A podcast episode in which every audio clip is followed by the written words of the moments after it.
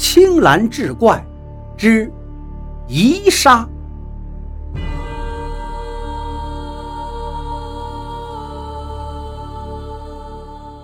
女捕头周子琪被县令贺大人召入县衙书房商谈要事。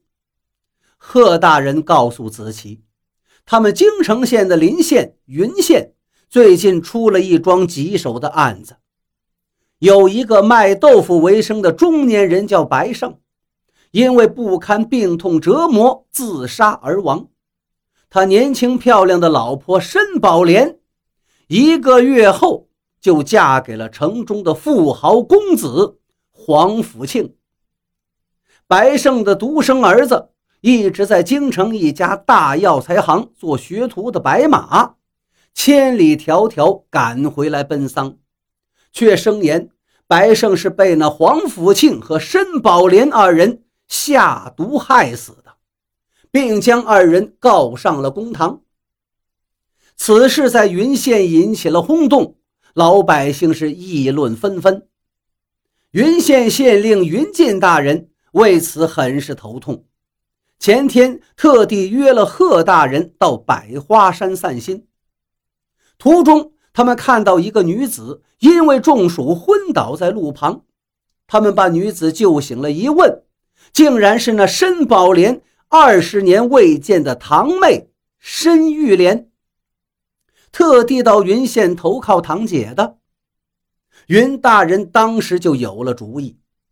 申宝莲与这个堂妹六七岁时分开，再也没有见过，不会认得她的容貌，故此他想借京城县的女捕头周子琪冒充申玉莲到云县去，进入黄甫庆家中暗访此案。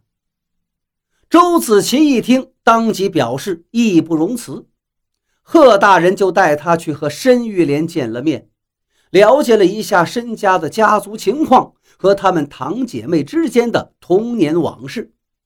三天后，周子琪改了装扮，来到云县黄甫庆的豪宅大院之中。申宝莲对玉莲的到来是欣喜万分。特地与黄甫庆设宴为堂妹接风。